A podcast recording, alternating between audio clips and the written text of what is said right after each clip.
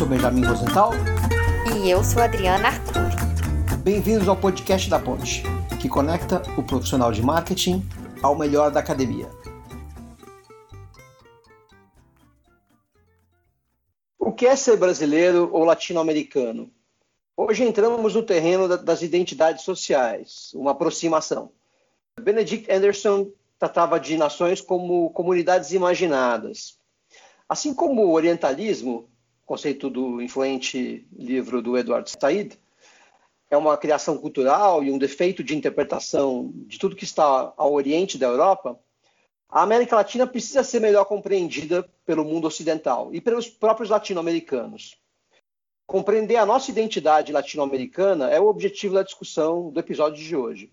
Mais um que dá continuidade à nossa sequência de diálogos sobre consumo e identidade. E para tratar disso, convidamos hoje o professor Wagner Iglesias, sociólogo e professor da USP, na Escola de Artes, Comunicação e Humanidades e no PROLAN, cujo trabalho é voltado a perspectivas comparativas entre o Brasil e demais países da América Latina. Wagner, antes da gente começar e te fazer a primeira pergunta, se apresenta para o nosso ouvinte. Quem que é o Wagner no rolê? Ô Benjamin, tudo bem? Tudo bem, Adriana? É um prazer é, conversar com vocês, conversar aqui no podcast A Ponte.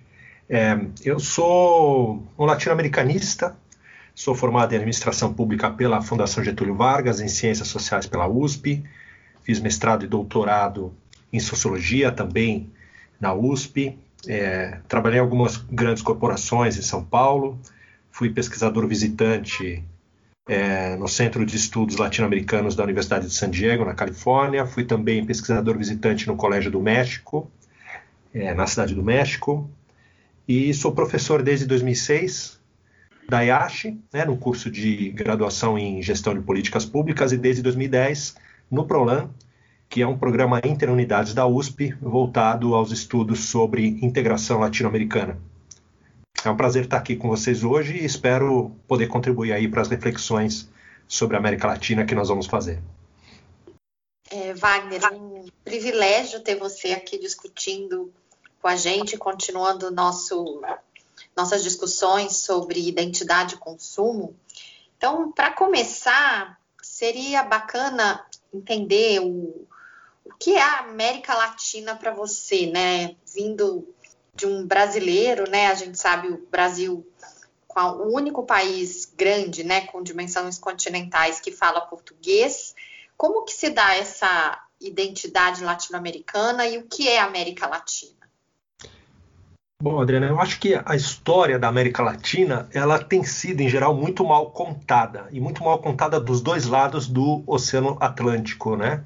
Do lado de lá, na Espanha, em Portugal, as crianças aprendem que o descobrimento, e aí eu gostaria de colocar entre aspas esse descobrimento, foi uma expansão natural né, dos dois países mais poderosos da Europa no início do século XVI, Espanha e Portugal. Né? E que os descobridores teriam contribuído muito para a humanidade ao levar às Américas e também à África, também à Ásia, né? depois à Oceania, né? os valores europeus.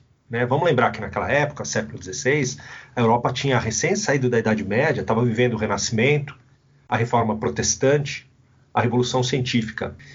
Portugal, por ser um país pequeno, né, com uma população menor que a Espanha, desenvolveu aquilo que o Gilberto Freire chamou, no Casa Grande Senzala, de caráter plástico, né, a plasticidade, ou seja, a capacidade de se adaptar a cada nova latitude né, que as naus portuguesas, aonde as naus portuguesas aportavam.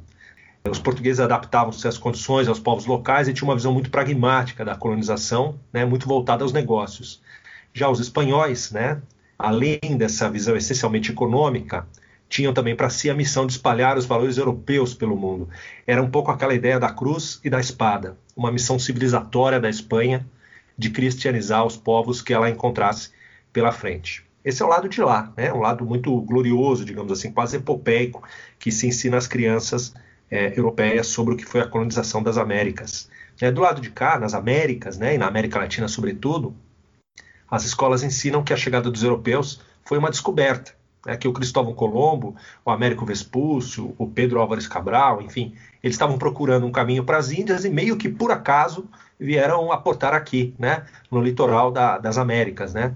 Isso é muito controverso, pois já antes de 1492, quando Colombo chegou ao que hoje é a República Dominicana, já havia mapas na Europa retratando o tal do Novo Mundo, né? Enfim, então essa ideia de descobrimento, acho que é uma ideia que tem que ser desconstruída quando a gente se depara com uma questão como essa que você traz, o que é a América Latina, né? É, foi, obviamente, de um certo ponto de vista, um descobrimento, né? mas foi também um processo de invasão e de invenção. Né? E por que invasão? Porque quando os europeus chegaram aqui, eles encontraram populações que estavam estabelecidas nessa região do mundo há milhares de anos. Né? Hoje a arqueologia usa é, elementos da genética para sequenciamento é, de DNA dos, do, dos fósseis e tal, e se percebe que a presença humana nas Américas data de, de 20 mil a 50 mil anos, né? Então muitas civilizações já estavam estabelecidas nessa região do mundo. Então foi uma invasão, né? E uma invasão porque ocorreram enfrentamentos armados. E os europeus levaram a melhor em quase todos esses enfrentamentos, destruíram inúmeras sociedades indígenas do Canadá à Patagônia, de norte a sul das Américas, inclusive impérios com milhares de soldados como os astecas e os incas. E tomaram suas terras, saquearam suas riquezas, implantaram a escravidão e, mais do que isso, colocaram essa vastíssima região do mundo, as Américas, a serviço do crescimento da Europa. Né? Algo que fizeram também, como eu já reiterei antes, em outras partes do mundo, né? na África, em grande parte da Ásia e posteriormente na Oceania. E foi também um processo, além de invasão, mas de invenção, esse da, da América, porque a própria ideia de novo mundo, o mito do Eldorado, né, das montanhas de prata e ouro, né, a produção pictórica né, de artes gráficas que se fazia na Europa sobre as Américas nos séculos XVI e XVII, ela era toda revestida de aspectos mágicos, né, retratando índios nus em meio a dragões e animais de todo tipo, por exemplo. Essa questão da invenção foi tão forte que, por exemplo, o próprio Thomas Hobbes se referia aos povos das Américas como gente suja, que vivia sem lei e sem rei, é, de forma caótica. O próprio Jean-Jacques Rousseau foi influenciado pelos relatos dos navegantes que vinham às Américas e sobre os povos indígenas para criar aquela ideia do mito do bom selvagem. Então você vê que tanto a visão negativa do Hobbes sobre as sociedades não absolutistas europeias, como a visão positiva do Rousseau sobre esse caráter supostamente puro dos indígenas, foram fundamentais no debate da teoria política moderna. Ou seja, a América Latina, ou as Américas no sentido mais amplo, foram fundamentais para o pensamento político moderno. Né? É muito interessante essa alusão ao conceito de orientalismo do Eduardo Said, né, que o Ben já fez agora no começo. Né? O Said sustenta a ideia de que o Ocidente criou uma ideia distorcida de Oriente, especialmente de Oriente Médio, e mais especificamente ainda do árabe, como alguém bárbaro e racional. De certa forma, o conceito de Latina America que existe nos Estados Unidos vai um pouco nessa direção. A América Latina é associada, no senso comum do Homer Simpson, por exemplo, a América Latina é sempre associada a fracasso econômico, caos político e perversidade moral. E aí, por perversidade moral, a gente poderia falar uma série de, de aspectos, né? Por exemplo, volúpia sexual, aversão ao trabalho, corrupção, preguiça, etc. Ou seja, uma região fadada a chegar a lugar nenhum, a fracassar sempre. Né? Esse é o imaginário que se tem da América Latina, por exemplo, em boa parte da opinião pública dos Estados Unidos. É, quantas vezes, por exemplo, né, as pessoas mais velhas vão se lembrar disso, né, a, a, América Latina ou o latino-americano não foi retratado dessa forma. Eu lembro, por exemplo, de um desenho animado da década de 80 que era o Pancho e Toro, que eram dois sapos mexicanos preguiçosos, né? É, ou mesmo a figura né, criada pelo Walt Disney do Zé Carioca, né? Que era um pássaro do bem, de bom coração, mas malandro. Talvez isso tenha mudado um pouco. Eu me lembro daquela animação recente de alguns anos atrás, Rio, né? Que, que mostra um, um, também uma história envolvendo, né, um desenho animado envolvendo pássaros que mostra já uma noção de América Latina sem tanto estereótipo. Mas é curioso que na abertura, eu me lembro, aparece a cidade do Rio de Janeiro, mas toca uma salsa ou uma rumba. Ou seja, continua mostrando a América Latina de uma maneira um pouco equivocada, né? A América Latina é uma região periférica do mundo, né, criada pelo colonialismo europeu há 500 anos atrás, há cinco séculos. É uma região muito diversa, é importante ressaltar isso em termos étnicos, culturais, linguísticos, econômicos, demográficos. Pensa, por exemplo, no Caribe e tenta comparar com os Andes. Ou pensa na Amazônia e tenta comparar com o Pampa argentino, ou sei lá, o norte do desértico do México, né? É, tem muita heterogeneidade envolvida é, quando você pensa no conceito de América Latina. No entanto, há traços em comum em toda a região. A primeira, a invasão europeia, depois o genocídio das populações indígenas, genocídio pelas armas e pela guerra bacteriológica promovida pelos europeus. É, o Yara Diamond tem um livro super importante chamado Armas, Germes e Aço, onde ele se refere a isso.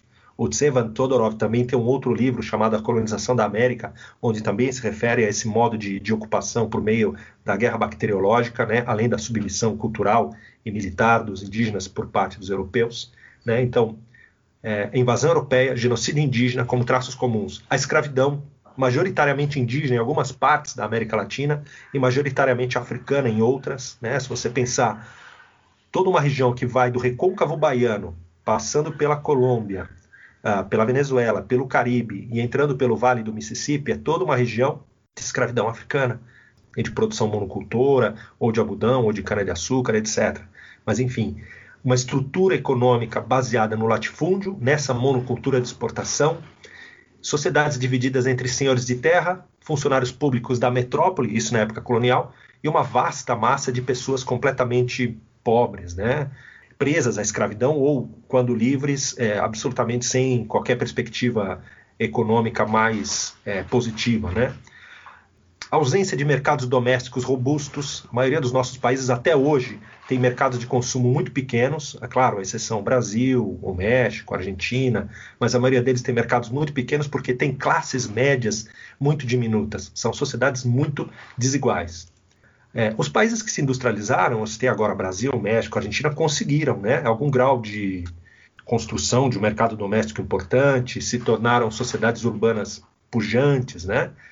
E conseguiram, é, de certa forma, diversificar sua estrutura econômica, mas a maioria dos nossos países ainda não é assim. No meio do caminho entre, por exemplo, Brasil, México e Argentina e alguns países da América Central, o Paraguai, a Bolívia, que não avançaram tanto, é, nós temos aí sei lá, a Colômbia, o Chile, a Venezuela, o Peru, que avançaram um pouco. Tudo isso tem a ver com a industrialização e com a urbanização. Mas se você analisa a história da América Latina nesses cinco séculos, apesar desses espasmos industrializantes, urbanizadores, etc., a gente vê que a gente continua a ser basicamente países primários exportadores. Né? Qual é a pauta de exportações da América Latina hoje para o mundo? Basicamente é petróleo, minério, soja, trigo e proteína animal. Infelizmente, a gente não conseguiu se livrar desse lugar na divisão internacional do trabalho, né? Agora, por outro lado, para não fazer uma, uma exposição tão pessimista, né? A América Latina são 600 milhões de habitantes e uma região extremamente rica do ponto de vista cultural. Pensa na música, na dança, nas artes plásticas, no cinema, na gastronomia da América Latina, né? De, uma, de um colorido, de uma vivacidade, de uma energia, de uma criatividade absolutamente impressionantes. Acho que esse é um dos grandes legados que a América Latina pode oferecer à humanidade hoje. Né? Nós somos, além disso, povos de grande adaptabilidade às dificuldades econômicas, de grande curiosidade pelo novo e de grande receptividade ao estrangeiro, ao hibridismo cultural. Eu acho que esses são alguns pontos importantes e positivos das nossas sociedades latino-americanas. Muito bom. Eu tomei nota de alguns pontos aqui. O que, que eu noto, Wagner? A gente, se fosse fazer um, uma nuvem de palavras do que você colocou, a gente traria uma invenção negativa ou positiva, né? Quando negativa, falar de fracasso, de perversidade, de volúpia, de preguiça, um conjunto de países que sempre se colocou muito a serviço dos colonizadores, né? Uma sociedade marcada por uma invasão, por genocídio, por submissão cultural, por escravidão, pela não formação de uma grande classe média, uma classe média relevante, né? E por serem países exportadores, né? Então, existem elementos comuns aí entre países latino-americanos, que nem você colocou, né? Mas talvez uma das coisas que mais me marque é a questão da desigualdade, né? É essa ausência de uma classe média robusta, relevante, essa submissão cultural, essa elite muito voltada para fora, né? Ela, ela nos leva para um cenário onde a desigualdade parece ser um dos traços formadores da América Latina, né? E essa desigualdade, ela implica em questões de raça, de classe, de gênero também, que acabam embasando as relações de consumo que a gente tem no Brasil e em demais países, né? Então, assim, sobre desigualdade, eu, eu, eu vou começar com uma questão que o Canclini traz no início do seu livro Culturas Híbridas, né? Ele conta da Teresa, filha dele, que assistiu uma campanha publicitária anticonsumista, né, de Natal, dizendo não dê presentes, dê afeto. E quando perguntada se ela entendeu o que significava aquilo, ela prontamente respondeu: sim, quem recebe afeto não tem dinheiro, né? Quer dizer, completamente uma lógica de consumo de que comprar é ter dinheiro, é ter status, é ter posição social. É, o afeto seria algo secundário em termos posicionais, né? Como é que você vê esse consumo posicional na América Latina, Wagner? Extremamente interessante essa passagem é, do Canclini se referindo à filha dele, né? E eu acho que é muito metafórica, muito paradigmática do que efetivamente nós entendemos, ou boa parte da população latino-americana latino entende por, por consumo, né? De fato, Benja, um dos traços fundamentais né, da, da América Latina é a desigualdade social, né? E essa desigualdade, quando a gente fala em desigualdade, a gente tende a pensar que é uma questão de grana. E óbvio que é, prioritariamente é, mas ela é mais do que isso, né? Ela é, ela é multifacetada, ela é multifatorial. Né? Há uma disparidade, sim, enorme de renda em vários dos nossos países, né? Tem muita concentração de, riqueza em parcelas muito pequenas da população, né? Mas há, mas há muitas desigualdades também em termos de oportunidades de acesso, né? Acesso a quê? Acesso à educação de qualidade, aos serviços de saúde pública, ao consumo, desigualdade de acesso à justiça, né? desigualdade de acesso a cargos públicos e funções representativas, então você vê que o acesso, por exemplo, à representatividade política é muito ruim né, na nossa região. A Bolívia hoje é uma exceção a esta regra. Né? A América Latina não é o continente mais pobre do mundo. Esse lugar, lamentavelmente, entre muitos outros lugares ruins, é, nas estatísticas globais, é ocupado pela África. Mas a América Latina é o continente mais desigual do mundo. E isso o índice de Gini mostra, né? Países como Guatemala, é, Honduras, Colômbia, Paraguai, México, El Salvador estão entre os mais desiguais do mundo. Mas entre eles tem um caso que é único, né? que é uma economia que está entre as 10 maiores economias do mundo e está entre os 10 ou 15 países mais desiguais do mundo. Não existe nenhum caso igual a esse. Se você pegar as 10 ou mesmo as 20 maiores economias do mundo, eles não estarão lá embaixo no, no ranking de, de desigualdade, que é o Brasil. Né? Nesse cenário aí, a gente está do lado da Namíbia, da África do Sul, é, da Papua Nova Guiné e de todos esses países latino-americanos que eu citei. É, é, essa é uma questão muito marcante, muito característica, tanto do Brasil quanto da América Latina. E uma coisa que, que nos aproxima dos países vizinhos, né? É essa questão né, da prática do consumo posicional. Ele é muito recorrente na nossa região. As nossas elites, historicamente, sempre aspiraram a ser como seus pares. Primeiro de Lisboa, Coimbra, Madrid, né, depois de Paris, Londres e Nova York. Na verdade, elas nunca foram, né? Mas o consumo de itens de luxo, de alguma forma, as faz se sentirem próximas das elites que efetivamente governam o mundo. O Cazuza tinha uma frase lá em 1990 na música Burguesinha que ele dizia: são caboclos querendo ser ingleses. Né? Eu acho que é uma, é uma, é uma frase que que resume de uma maneira absolutamente genial essa posição das elites latino-americanas. Né? E, ao mesmo tempo, esse consumo conspícuo, posicional, é, estabelece marcos de status, né? E, e, distancia as nossas elites do povo, né? Isso você, você vê muito na viagem de brasileiro, de argentino, de colombiano aos Estados Unidos, a Disney, a, as principais lojas em Nova York. Eu, é só sair no aeroporto e ver quando essa galera volta, né?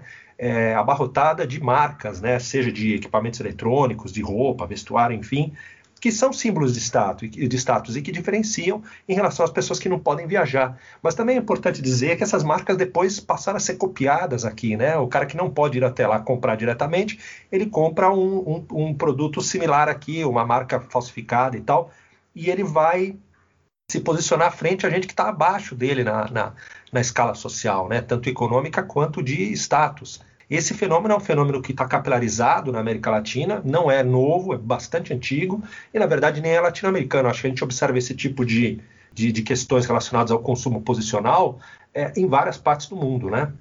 A própria CEPAL, né, que, a, que era, é né, a Comissão de Estudos Econômicos para a América Latina e o Caribe, que foi criada no âmbito das Nações Unidas lá em 1949, tem sede em Santiago do Chile. A CEPAL, nos anos 50, já nos anos 50, 60, já falava é, de como o consumo de supérfluos era uma marca da América Latina, né, que as elites utilizavam para se diferenciar internamente, para se aproximar externamente dos seus pares no primeiro mundo, e como isso tinha impactos negativos é, em termos de balança comercial. Né? Nós comprávamos é, produtos caríssimos para uma elite ínfima, e isso acabava corroendo todo, todo o esforço exportador de toneladas e toneladas de, de produtos que nós produzíamos aqui e mandávamos para a Europa e para os Estados Unidos. Então, você vê que até do ponto de vista econômico, o consumo de, de característica posicional é alguma coisa que é prejudicial para a América Latina. É interessante esse ponto, Wagner, comentar algumas coisinhas aqui, né? Primeira coisa, eu acho que essa frase do Cazuza é muito boa, né? Quer dizer, um caboclo querendo ser inglês, né? Excelente isso e tal. E eu acho que a gente tem muito isso, né? Essa adoração pelo que vem de fora, seja no campo das ideias, né? Não precisa ser só o consumo de bens, não. É, seja no campo dos valores, seja no campo das marcas e dos produtos. Né? O estilo nosso, cada vez mais das elites, ele é muito imitado de estilos de fora. Né? Ainda que haja um hibridismo, né, Wagner? Eu estava pensando aqui, por exemplo, tudo que é popular seria ruim, tudo que é de fora é bom. Dessa maneira, eu, como elite, me aproximo do, do de fora e me distancio daquilo que é de dentro. Mas a gente tem no Brasil um hibridismo muito grande também, né? É, a elite, por exemplo, é uma consumidora de funk, né? O funk não é exatamente algo que vem de fora na sua essência, assim, também não é algo que venha de cima, né? Vem de baixo. Como é que você vê também essa hibridização, assim, só para concluir o teu, o teu ponto? Não, legal. Você falou de um ponto aí da, do consumo não só de bens, de marcas, de, de signos, mas também de ideias, né? Você pensa, por exemplo, nas ideias liberais do século XIX na Europa.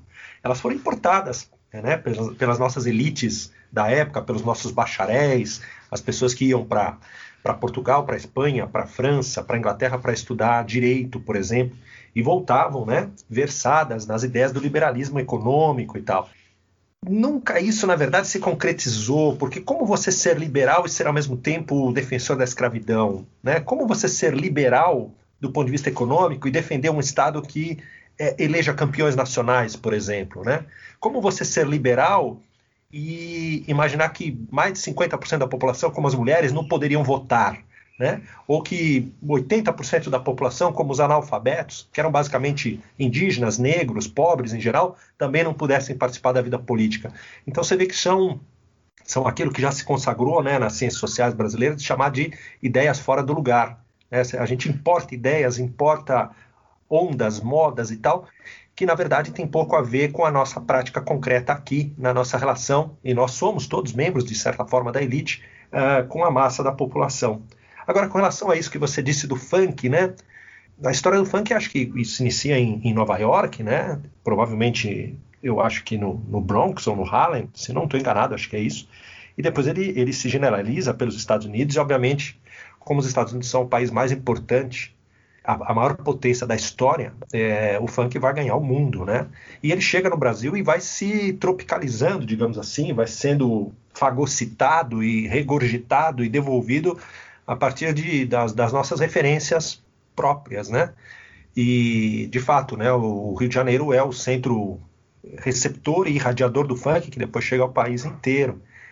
Sim, é, esse acho que é um exemplo do, do hibridismo brasileiro, né?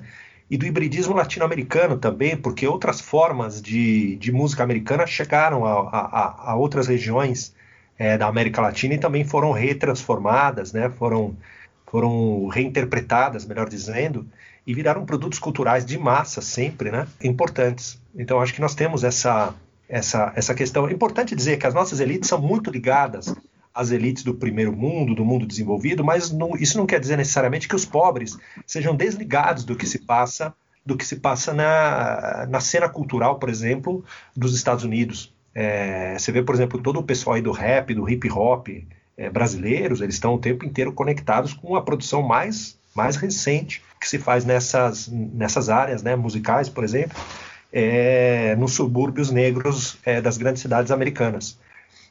Esse é um fato, né? E, e, não é muito diferente. O pessoal da América Central, do México, também a juventude desses países, também está muito ligada no que se passa no mundo todo. Os jovens estão muito conectados hoje, né? Eu não sei se a gente poderia fazer essa afirmação lá em 1980, em 1990, mas hoje acho que é possível afirmar que a conexão e a troca cultural se passa entre as várias classes sociais, né?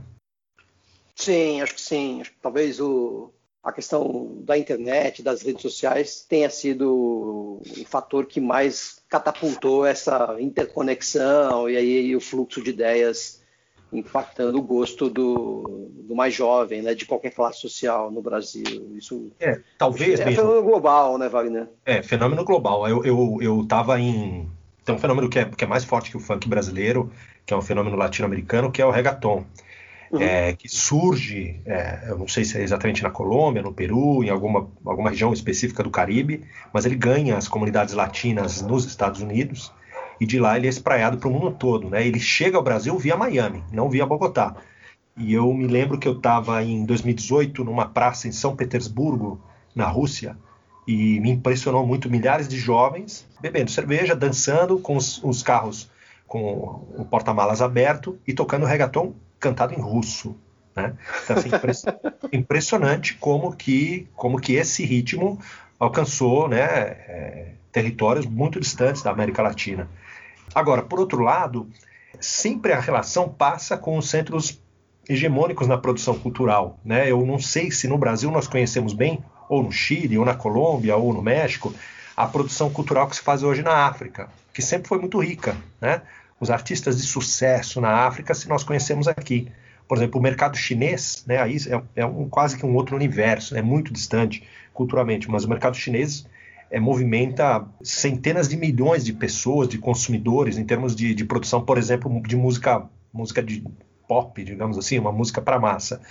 É, a gente ignora completamente o que se passa lá. Os grandes ídolos da música chinesa hoje, ou da música indiana, a gente ignora. E da Índia a gente sabe um pouco de, da produção cinematográfica de Bollywood, mas não muito mais do que isso.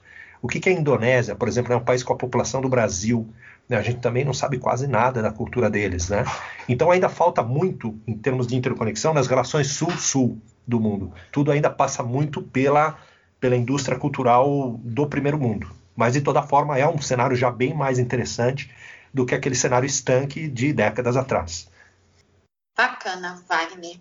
É, a gente estava, você estava falando, né, sobre aí toda essa submissão cultural e acho que esse ponto que você coloca que precisa movimentos culturais chegarem aqui, eles sempre passam pelo centro, né, de alguma maneira, para serem validados e, e depois expandidos e, e, chegarem aqui. E a gente vê até o, o, o assassinato do, do, George Floyd tendo mais impacto no Brasil até do que mortes de crianças negras brasileiras, enfim, acho que isso se, se traduz dessa forma também, né? E entrando até nessa discussão de submissão, e aí falando de gênero, como que você vê, Wagner, a questão de gênero nesse, nesse cenário, né? O papel da mulher na propaganda no Brasil e nos outros países da América Latina. E a gente poderia dizer que essa questão da desigualdade, também como o próprio Benja já tinha colocado na pergunta dele, e a, a desigualdade de gênero com violência doméstica e os estereótipos de submissão da, da mulher. E queria até lembrar de, algum, de algumas mulheres assim emblemáticas, vamos colocar nas histórias da colonização ou, ou, mesmo das independências, né? No México a gente tem um papel aí da, da Malinte, que é considerada a mãe mexicana por ter sido mãe do primeiro mestiço, filho do Hernán Cortés, ela foi uma mulher muito influente, porque ela falava maia, é, asteca, ela conseguia se comunicar com os mexicas e traduzir e aprender o espanhol. Então, ela teve uma função, mas ela é considerada uma traidora, né? Até por ser mulher, então ficou aí num papel de Eva meio meio traidora do, do México, né? E, e ter, por ter ficado do lado dos espanhóis ou a Manuelita Sanz, que é muito pouco conhecida e foi uma heroína que é até conhecida como La Libertadora del Libertador, né, o Simão Bolívar, mas que a gente pouco conhece. O mesmo papel da princesa Isabel, que é muito controverso, porque ela apenas assinou uma lei e ela não, não tem um papel. A gente não tem grandes heroínas, mulheres, elas têm esse papel ora esquecido, ora considerado como traidora, como no caso da Malinte, né?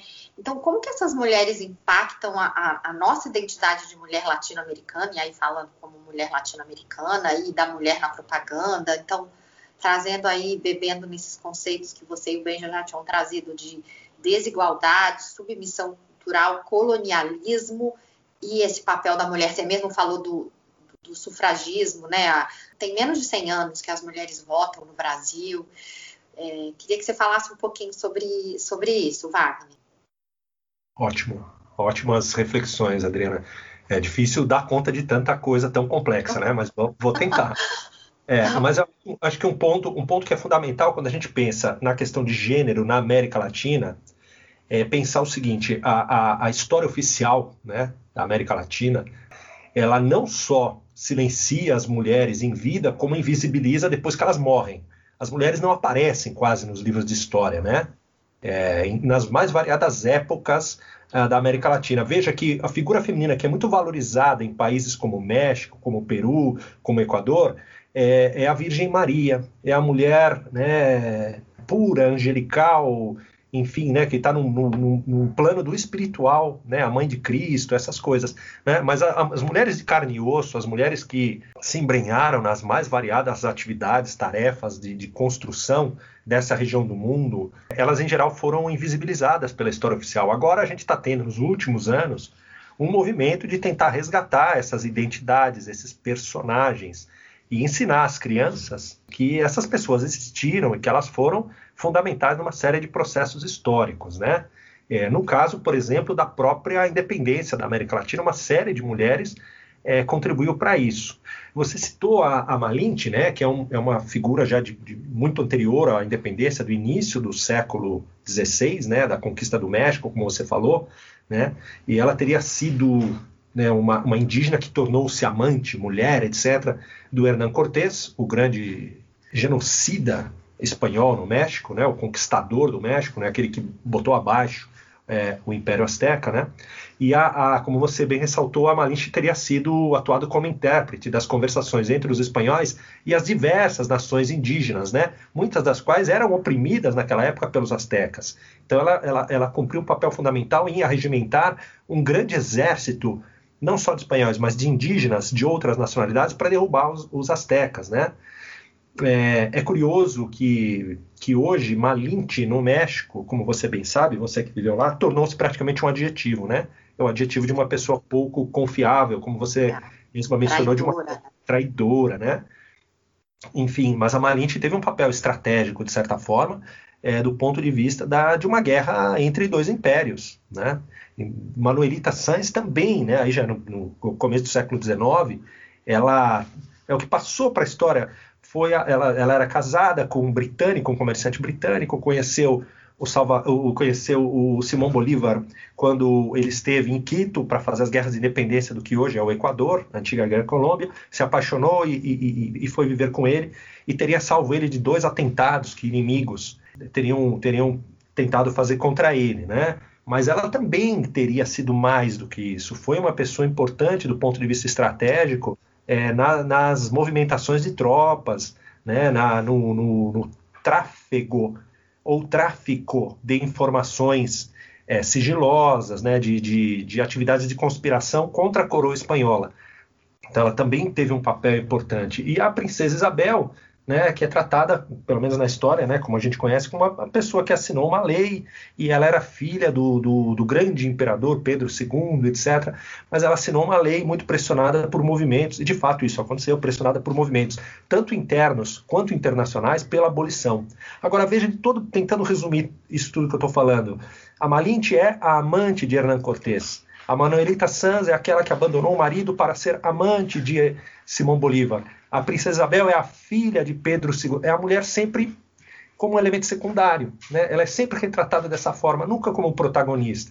E na verdade muitas mulheres foram protagonistas, por exemplo, no, nos processos de independência, as mulheres da, da elite crioula, que eram os espanhóis nascidos na América, eram aqueles que é, lideraram os processos de independência nas guerras contra, contra a Espanha, muitas dessas mulheres utilizaram as suas casas, é, os seus recursos, as suas redes de relacionamento para conspirar contra a Espanha, no sentido de arrecadar recursos para instrumentalizar aquela guerra de independência, né, instrumentalizar as tropas.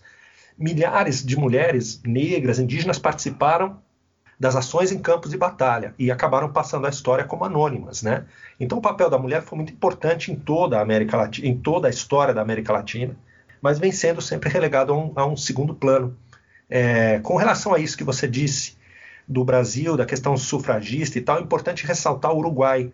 O Uruguai foi o primeiro país onde uma mulher pôde votar, se eu não me engano, ainda na década de 10 do século passado, né? É, se, se fez o, a legislação que regulamentou o voto feminino, e o Uruguai é um país protagonista também na questão do divórcio, também aprovou a lei do divórcio no início do século passado. Né? Então são duas conquistas importantes para as mulheres. Né? E o Uruguai, agora recentemente, já nesse século, aprovou a lei que descriminaliza o aborto. Né? Então é mais um avanço em relação aos direitos reprodutivos da mulher. É um país que, quando a gente pensa em gênero, cabe, cabe olhar bastante para o Uruguai, porque ele é vanguardista numa série de questões que se referem às mulheres.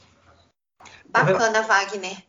E aí, esse, esse papel dessa mulher não protagonista, né? Colocada sempre aí nesse lugar de é, amante ou filha, traidora. É, como que isso. É, eu sei que você não é um estudioso da propaganda, né? Mas imaginando muitas pessoas que estão aí no, nos ouvindo, ouvindo esse episódio e que estão tentando aplicar isso para sua para o seu negócio? Como que você vê o papel da mulher na propaganda até hoje? Como que seria essa mulher na propaganda, Wagner? Bom, vocês sabem disso melhor do que eu, né? Vocês conhecem bem mais do que eu.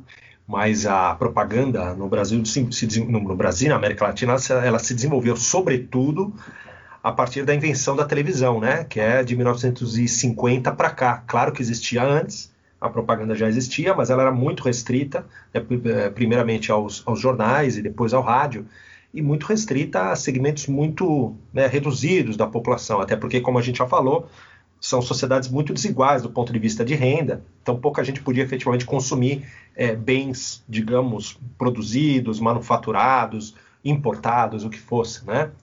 É, o mercado brasileiro e o mercado latino-americano cresceram muito, portanto, dos anos 50 para cá, junto com o fenômeno televisivo, né?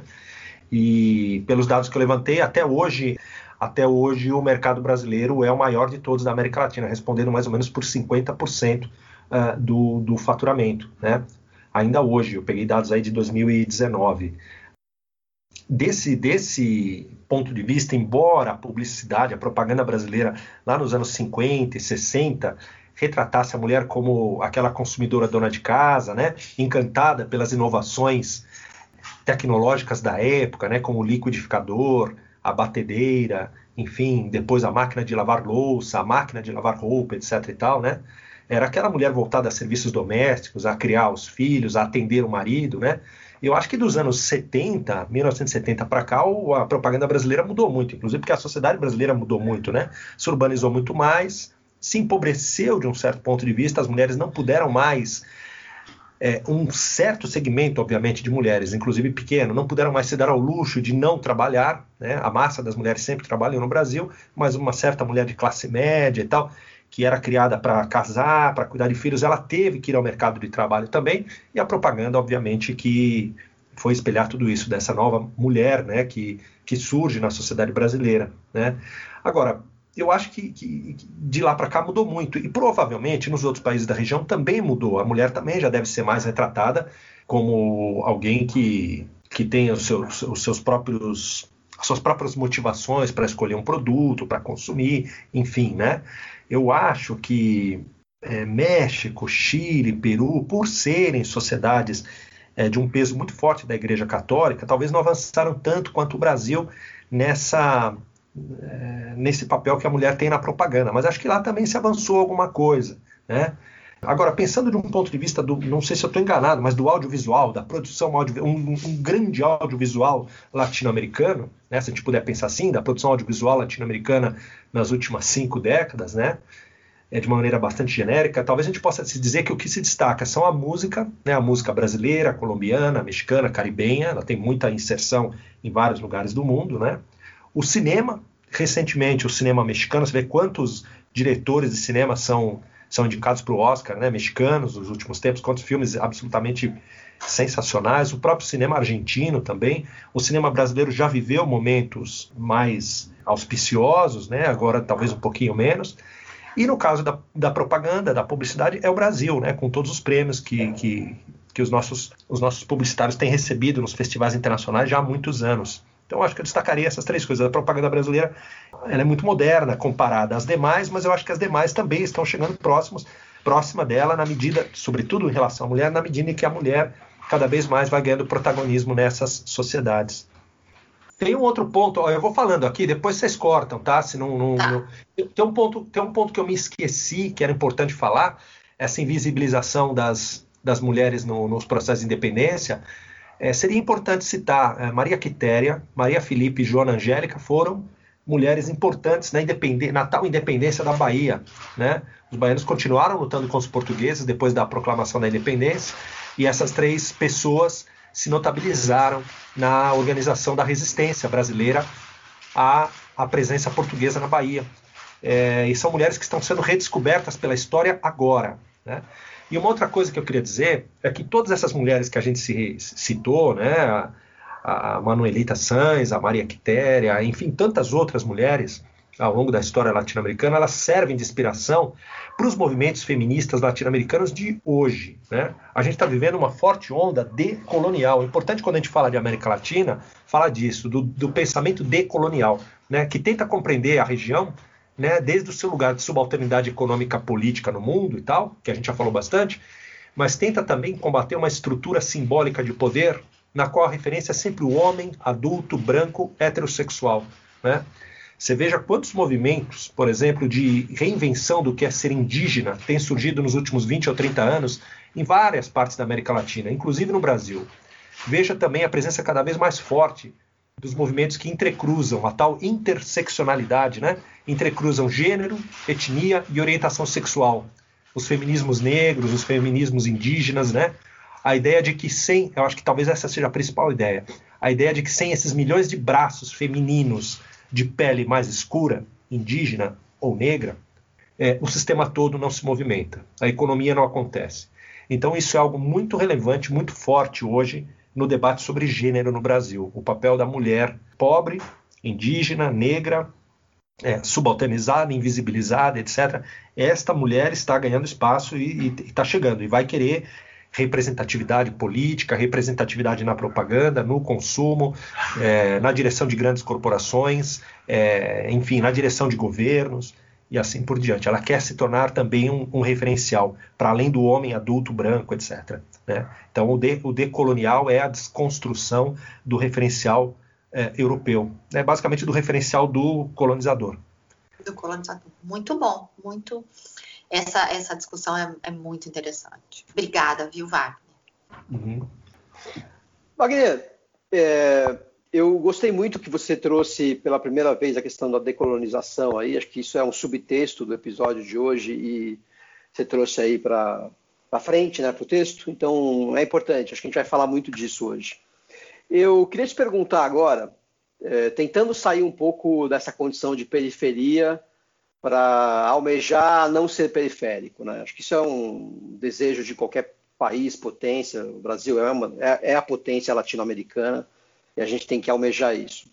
Eu peguei uma pesquisa da Canta, que é um grupo de pesquisa ligado ao WPP, e as dez principais marcas latino-americanas são Bradesco, brasileira, Itaú, brasileira, Corona, mexicana, mas hoje pertence à Ambev, Skol, brasileira, pertence à Ambev também, Telcel, mexicana, Bodega Alherá, que é mexicana, mas pertence ao grupo Walmart, é o único estrangeiro entre essas dez. Falabella, que é uma loja de departamento chilena, Brahma, brasileira, Globo, brasileira, e Águila, que é uma cerveja colombiana.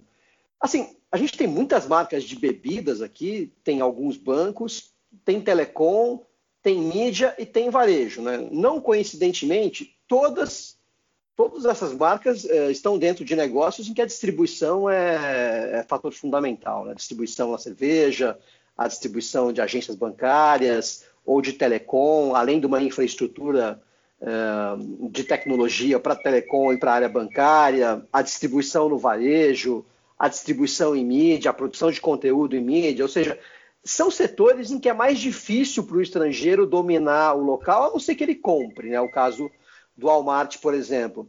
Agora, esse desenvolvimento de grupos empresariais não estrangeiros e muito fortes é algo que o 3G fez muito bem no Brasil, a, a ponto de comprar Budweiser lá fora. Isso é algo muito desejado, assim, né? Como é que você vê a questão da gente deixar de ser periférico também a partir da projeção de grupos empresariais fortes? É, eu acho, Benja, que dá para estar na periferia, e nós estamos, e não ser periférico do ponto de vista de alguns bens culturais. Né? Então, por exemplo, um alto executivo de uma filial de uma empresa gringa em São Paulo, sei lá, Bogotá, Santiago, Cidade do México, ele compartilha exatamente os mesmos valores culturais, corporativos e qualquer colega que está em Los Angeles, Hong Kong, sei lá, Londres, né? Conforme a gente falou, né, antes também nos segmentos populares, hoje você tem compartilhamento de muitos valores, de muitas tendências culturais, etc. Inclusive até para um certo empreendedorismo popular. Os caras se inspiram no que está acontecendo lá fora, né? É, você pensa, por exemplo, a gente falou mais cedo aí de rap, hip hop, você pensa no grafite, por exemplo, o grafite como o Brasil né, tem uma, uma projeção nisso, né? Agora, essa noção de centro-periferia, né, ela vem de dois pensadores fundamentais, né, que é o Fernando Brodel, que tem a ideia de economia mundo, e o Emmanuel Wallerstein, que tem a ideia de o conceito de sistema mundo, né? Em linhas muito gerais, é uma ideia de que a economia mundial é toda conectada, mas ela é conectada de forma desigual, há uma hierarquia nisso, né? Algumas regiões e países são o centro, né? Tomarão as decisões mais importantes, estarão focados nas atividades econômicas de ponta, que geram mais valor, e outras regiões e outros países são a periferia, tem baixa autonomia, baixa autonomia é, corporativa, baixa soberania estatal né, para tomar decisões, né, e essas periferias ficam restritas a atividades econômicas mais rudimentares. Né. Estou falando tudo isso aí porque, de fato, a gente tem algumas grandes empresas na América Latina de capital majoritariamente nacional, né? principalmente no Brasil e no México, e um pouquinho no Chile. Né? Além de empresas estatais muito fortes. Né? Você pensa, por exemplo, algumas ligadas ao setor de petróleo, a Petrobras, a PDVSA, que hoje está muito né, debilitada, mas a PDVSA venezuelana foi muito forte. A Codelco, que é a companhia do cobre no Chile, são estatais importantes também, são players internacionais, né? Temos também fabricantes de cimento no México, tivemos as empreiteiras no Brasil aí que foram durante décadas referência de engenharia civil de grandes obras é, no mundo todo, né? tiveram mercado em muitos lugares, etc. Mas veja, dessas empresas todas que você citou, né? A maioria, embora é importante a questão da distribuição, mas a maioria são empresas de baixa geração de valor né, o índice de, de, inovação tecnológica é muito restrito. Por exemplo, cervejaria, né, loja de departamento, empresa jornalística, bancos, né? Eu acho que o que falta a nós, e aí isso reitera a nossa condição de periferia, efetivamente, seriam empresas de ponta na tecnologia da informação, na biotecnologia, na telefonia celular, aí 5, 6G. A gente vai ter, vai acabar tendo aqui, mas não é desenvolvido aqui, né? Você veja, por exemplo, das 800 maiores universidades do mundo, a gente tem cerca de 30 na América Latina. É muito pouco. Né? Isso tem impacto né, na produção de patentes, né, em, em, projetos de pesquisa que vão resultar em inovação tecnológica, inovação de produtos, inovação de serviços. Então, acho que esse, esse é um problema crônico nosso. Né? A gente não conseguiu sair, apesar de ter algumas grandes empresas de, de, de capital majoritariamente nacional, a gente não conseguiu sair ainda desse papel de de economias primárias portadoras. Né? E para sair disso, teríamos que promover uma verdadeira revolução né? do ponto de vista educacional, do ponto de vista social, para que a gente conseguisse é, se desvencilhar desse, até agora, destino né? que a gente tem vivido já há 500 anos. É um bom ponto esse, Wagner. São todas empresas em que a tecnologia é, é pequena, né, comparada com a economia da, da informação, é, concordo. E, e, e, são grupos tradicionais Então, há muito tempo aí em mercados em que tem um certo grau de grau de oligopólio, né? Acho que a exceção é a Ambev, o, o 3G, né, que foi competir globalmente, se tornou a maior, mas é uma exceção.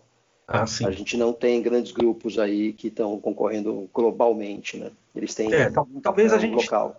É, uma vez eu estava eu, eu conversando com alguns executivos do setor do agronegócio, eles disseram, não, a gente tem uma, uma capacidade de vanguarda, o Brasil, né, especificamente, muito grande é, no, no, agronegócio, na questão é, da produtividade no cerrado, e os caras reconheciam muito também pelas parcerias com a Embrapa, a Empresa Brasileira de Pesquisa Agropecuária, né, que é uma empresa pública né, do governo federal que investe em em inovação na área de, de produção de, de grãos, de proteína animal e tal. Mas mesmo assim, são produtos que têm a longo prazo, qualquer estudo de economia mostra isso, a tendência de, de preços ela é estável ou declinante. Então, a gente exporta toneladas de soja, que na verdade está exportando é água, né? Na verdade é isso. Nós estamos exportando toneladas de soja e importando automóveis, é, celulares, máquinas, enfim, né, estamos importando bens que têm muito mais tecnologia, né, muito mais valor agregado né, na, a esses produtos. Então, na verdade, a gente é, tende a ter déficits crônicos de balança comercial em todos os países da região, e aí são países que estão sempre devendo, né, são países que têm que recorrer às instituições multilaterais para pegar empréstimos, para fechar as contas e tal, e não sobra dinheiro. Isso para a gente não falar de toda a demanda de, de casa, escola, hospital, transporte público, não estou nem falando de, dessa, dessa demanda gigantesca né, que nós temos na América Latina, mas não sobra dinheiro para investir em ciência e tecnologia. E aí a gente vai reiterando, fica um círculo vicioso, né? A gente vai cada vez mais ficando distante dos, dos grandes centros produtores de inovação. Sim, terrível mais verdade. É, e aí, Wagner, eu puxo até um, um, um tema para a gente conversar, que você já até abordou, mas que vem dessa colonização cultural, né, desse olhar, e, e eu e o Benji a gente vem conversando até nos episódios passados sobre estigma, estereótipo, essa visão né, dos colonizadores e da Europa, e mesmo dos Estados Unidos, que embora tenha sido colônia, foi um, um país que se desenvolveu e justamente saiu desse, desse lugar né, de, de, de exportador só de, de grãos né, e, e, de produtos primários, né, ao, depois da Guerra da Secessão, enfim. É, mas se a gente for pensar que sim, a gente consegue vencer e ter uma outra lógica das instituições vindas do norte, né, com fenômenos como Anitta, culturais, musicais, existe uma, uma colonização cultural, né, e talvez até um olhar vindo de fora dos prof, aos profissionais latino-americanos, como você bem colocou no começo, né, com é, Zé Carioca, é, essa estereotipação do latino é, nos filmes ou mesmo na sociedade americana. E, e, como você vê isso? Você acha que existe ainda essa colonização cultural? A gente, a gente já conseguiu vencer um pouco esse estigma é, com esses 500 anos aí de história? Ou você vê que ainda o povo latino-americano ainda está sob júdice desse, desse viés é, cultural? Bom, é, é difícil né, responder essa pergunta, é bem complexa mesmo, mas é ca cada vez maior a presença de produtos culturais, digamos, do sul do mundo é, em mercados globalizados. Né? Isso acho que é decorrência, por exemplo, da enorme presença de latino-americanos dentro dos Estados Unidos. Isso é um fenômeno já de décadas, né? Centro-americanos, caribenhos, mexicanos, sul-americanos que migram para os Estados Unidos em, melhores, em busca de melhores condições de vida e, obviamente, que levam seus valores, seus modos de ser, de, de viver, né? Os, os seus signos culturais para dentro dos Estados Unidos. Uma grande proporção é, da população dos Estados Unidos hoje fala, além do inglês, fala o espanhol, né? Como língua é, língua fundamental, né, e acaba consumindo produtos culturais de massa, né, com origem é, latino-americana. Você citou a Anitta, por exemplo, eu pensei também na Shakira. Né? Você pensa Shakira, a grande cantora colombiana, outro, outro dia num, no intervalo de Super Bowl, ela e a Jennifer Lopez, se não me equivoco, né? Fizeram um enorme sucesso. A Shakira é uma pessoa que mistura, né? É um produto musical, cultural, que é um mix de elementos latino-americanos, colombianos, mais propriamente ditos, caribenhos e árabes. Então ela fala a milhões, a, a, dezenas ou centenas, centenas de milhões de pessoas no mundo todo, né, que se sentem identificadas com aquilo. A Jennifer Lopes mesmo é o símbolo da é, latino-americana ou descendente de latino-americanos radicados nos Estados Unidos e que tiveram sucesso, que efetivamente venceram na vida, que conseguiram alcançar o chamado sonho americano. Né? Então acho que são pessoas que ganharam o mundo a partir daí e que levam traços da cultura latino-americana para várias regiões. Agora, tudo isso tem muito a ver com, por exemplo, soft power. Eu penso, por exemplo, numa estratégia que o Peru adotou não faz muito tempo, alguns anos, é, de exportar sua gastronomia, né? E, e, ela é vendida no mundo todo como uma gastronomia de é, sofisticada, né? Existem restaurantes peruanos é, efetivamente muito bons e caros em várias das maiores cidades do mundo hoje. É uma estratégia de exportação de um certo é, de um certo traço cultural. O Brasil fez isso muito tempo, né, com a bossa nova, com o futebol, né, com o carnaval.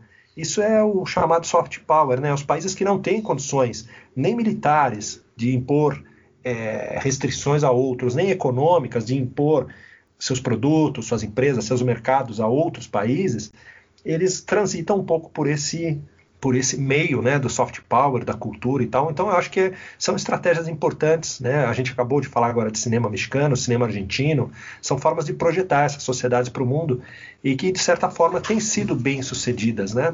Nós temos tido aí alguns exemplos importantes de projeção das, das nossas culturas para o mundo. Mas é obviamente que ainda há muita, há muita colonialidade, né? os valores ainda adotados por grande parte da população latino-americana ainda são produzidos, muito, boa parte deles são, são importados, né, são produzidos por outras sociedades, por outros contextos. A gente está falando de cinema, por exemplo, quanto não se consome de cinema dos Estados Unidos na América Latina, né? São os, os, os principais, as principais bilheterias são sempre de filmes estrangeiros, né? Filmes produzidos é, nos Estados Unidos. A música também ainda é muito fortemente importada a presença do fast food, enfim, eu acho que ainda há muito há muita presença de fora, mas isso hum, não é um processo que vai ser revertido.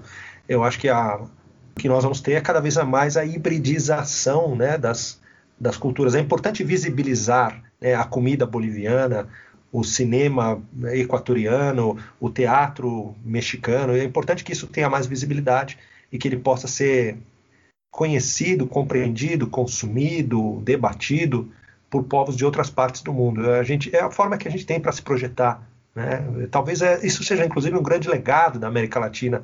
Talvez nós não tenhamos né, armas ou constrangimentos econômicos para apresentar ao mundo. O que nós vamos ter é um modo de ser e de viver, né? que pode ser que seja positivo para outras sociedades que vierem a abraçá-lo. Né? Talvez os Estados Unidos ganhariam se se latino-americanizassem mais do que já se latino-americanizaram. Ganhariam como sociedade, talvez. É, faz, faz sentido, né, Wagner? Acho interessante esse seu ponto, até ao trazer o cinema. Fiquei pensando no Oscar desse ano também, né, que foi pro, pro filme coreano, né, e, e tirou de um, de um, Porque os mexicanos já tinham ganhado, né, o, é, é, é filmes é, de diretores mexicanos, mas produzidos nos Estados Unidos. E esse ano teve uma, uma mudança para um parasita, né? Quando você dá o prêmio não só para um diretor que foi importado, mas para uma produção 100% feita fora dos Estados Unidos, não falado em inglês, enfim, acho que pode ter alguns insights do próprio crescimento da China, né, e, e uma, uma, uma, mudança aí de, de, polos de poder, né, acho que talvez a indústria cultural e o soft power ajudem a fazer uma mudança é, de poder e trazer algumas reflexões e colocam a própria academia de cinema americana reconhecendo um, um filme estrangeiro, não só como é, Oscar de filme estrangeiro, mas como filme, como melhor filme, né? Não, sem dúvida. Cinema é fascinante e, e foi um reconhecimento é, muito importante que, que vai marcar a história de fato. Né, o, o, Parasita ter sido primeiro tão premiado, né, ganhou várias estatuetas, e segundo, como você ressaltou, Adriano, é um filme produzido fora, né, não, não tem ali capital dos Estados Unidos, não tem diretores dos Estados Unidos, nada. Uh, mas os Estados Unidos competiram com um filme também muito importante que foi o Coringa. Né? Eu acho que os dois filmes, aqui a gente fugiu um pouco né, de, de América Latina, mas os dois filmes eles apresentam distopias, né? O, o, fim da crença na democracia, na construção de, de sociedades includentes que distribuam renda, que distribuam, que equalizem oportunidades. Os dois filmes são muito dramáticos nesse sentido. Cada um tem um desfecho, né? Mas eles são muito, muito dramáticos. É, de toda forma, é a academia reconhecendo, né? que o cinema está retratando os dias que a gente está vivendo. Né? A América Latina há muito tempo já vive essa questão de distopia, né? De frustrações com a democracia, de governos que prometem é, distribuir renda, riqueza, gerar oportunidades, dinamizar a economia, e isso acaba não acontecendo. É isso que, que se retrata no Parasita, que se retrata, que é a desigualdade, né? Que nós aqui no extremo Ocidente, né, periferia dos Estados Unidos, a gente mal, mal sabia, né? Imaginávamos que a Coreia a Coreia do Sul é aquele país que saiu do atraso, do subdesenvolvimento dos anos 50, através de uma revolução educacional e tecnológica, é, formou grandes marcas globais, né? E distribuiu oportunidades para todos. E o filme é um tapa na cara da gente mostrando que tem muita desigualdade lá também, né? É, é, é surpreendente, mas não é exatamente uma novidade para nós que vivemos aqui, onde as sociedades são tão desiguais. Sim. Bacana. Mas, Wagner, eu queria é, desafiar um pouquinho uma coisa que você disse, ou pelo menos que eu entendi que você disse. Pelo que eu vejo, e eu não sou um especialista em consumo de cultura no Brasil, mas eu observo. E cultura é, é muito ancorado é, em gostos locais, em aspectos subculturais locais. Então, é difícil também você importar 100% da cultura que você consome. Né? Eu falo cultura aqui mais no sentido de conteúdo, obviamente. tanto no Brasil, imagino que em outros países da América Latina seja igual, te perguntar isso até. Mas no Brasil, quando a gente consome humor, quando a gente consome novela, quando a gente consome cinema, filme, quando a gente consome esporte, a gente consome muito conteúdo local. Em, em, redes sociais, o consumo é muito de locais, né? Whindersson, humor, Porta dos Fundos. A gente, é, a gente consome muito conteúdo local. Eu não acho que o conteúdo estrangeiro esteja tão presente a ponto de descaracterizar uma cultura brasileira. Eu acho que a gente, inclusive, até por ter grupos muito fortes aqui, né? a Rede Globo é um deles, a gente é até mais exportador de conteúdo do que consumidor de conteúdo de fora. Né? Uma impressão que eu tenho é que o Brasil é, sim, um grande celeiro de, de conteúdo uh, e de cultura, pensando nas artes e na comunicação, não necessariamente apenas importando isso de fora. Né? Como é que você vê isso? Não, você tem toda a razão. A gente, a gente tem muita referência de fora, mas a gente produz muito, né? Você estava falando do humor, você citou o Whindersson, Whindersson Nunes, né? Porta dos Fundos. A Argentina, por exemplo, tem uma cena de humor que é absolutamente impressionante. Cuba também tem uma cena de humor muito forte, né? O mercado Sério, de... tem, que, tem que falar pro Taz isso aí, hein? É, é, mas o, o, já foi publicado depois, depois daquela, daquela entrevista do, do Adnet pro, pro Roda Viva, foi publicado uma série de, de artigos aí sobre o humor cubano, que é um, o, o, cubano é, em geral, o cubano médio, ele é um pouco sarcástico, né? Ele, ele tem um, um humor bastante peculiar e interessante. Mas, por exemplo, a cena teatral em Buenos Aires é absolutamente impressionante, maior que a de São Paulo, né? muito maior, na verdade. E é, e é conteúdo local que está sendo produzido. Né? Eu levei muito para o lado, aqui na, nas minhas respostas, para o lado da, do consumo de cultura, porque é a forma como eu consigo imaginar a cultura, os produtos culturais de massa associados a produtos, porque muitas vezes, inclusive, há relações é, de patrocínio, né, de, de propaganda envolvendo uma coisa e outra, um produto, né, um bem, uma mercadoria, um serviço e um bem cultural de massa. Né? Por exemplo, a gente estava falando do futebol. É, a cervejaria Águila, na Colômbia, há muitos anos é o nome oficial do campeonato colombiano de futebol. E você vai assistir um jogo de futebol em Medellín ou em Bogotá, o estádio está lotado e todo mundo tomando aquela cerveja. É um símbolo nacional, né? é uma questão forte, uma identidade nacional forte. Não se toma aquela cerveja tanto no México. Né? Não se toma aquela cerveja tanto no, no Chile. Mas, enfim, são símbolos nacionais né, de identidade. Eu acho que tem uma coisa importante aí, quando a gente fala de América Latina, eu queria ressaltar, tem duas coisas, né, dois equívocos que a gente aqui no Brasil comete muito. O primeiro é que a gente esquece que o Brasil é parte da América Latina, né? que nós somos a América Latina também, embora falemos português e os nossos países vizinhos falem espanhol e falem também milhões de pessoas falem o Guarani, o Quechua, o Aymara, o Nahuatl lá no México e outros idiomas da América Central, etc. Assim como nós temos também povos indígenas aqui que falam outros idiomas. Mas a gente esquece, né? Que a gente é América Latina. E a segunda coisa, a gente tem a tendência no Brasil de achar que a América Latina de fala espanhola é uma coisa só, um todo homogêneo. Na verdade, não é. é muitos produtos, muitas marcas, muitas novelas, é, muitas músicas circulam por toda a América Latina. Né?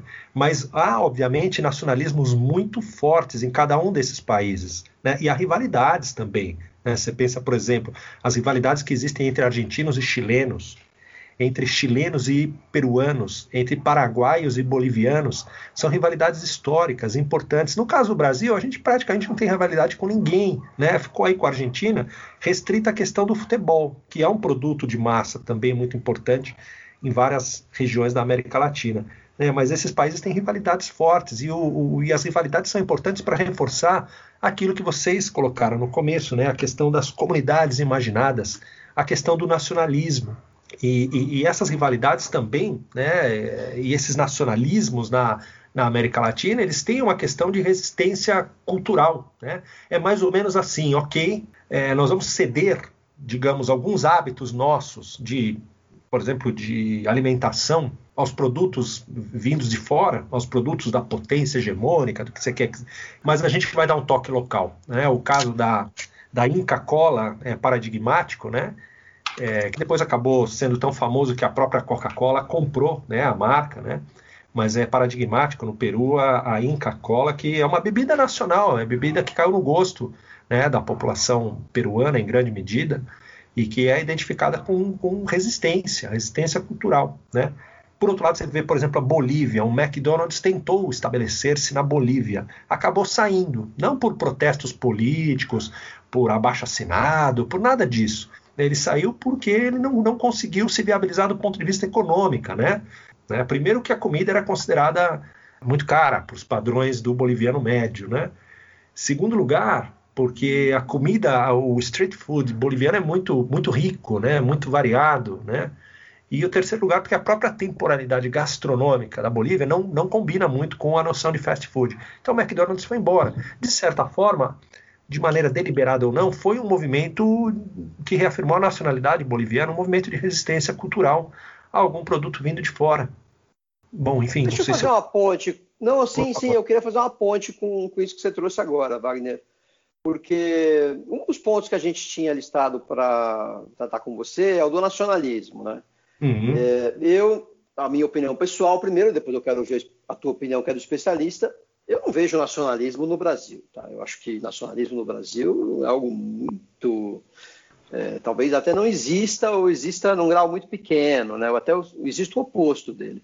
Agora, quando você vai para o Peru, quando você vai para a Bolívia, um pouquinho a Argentina também, a minha impressão é que existe um grau de nacionalismo muito grande. Você citou o caso da Inca Cola, ela é um caso de marca muito ancorado na cultura inca, nacionalista, de resistência.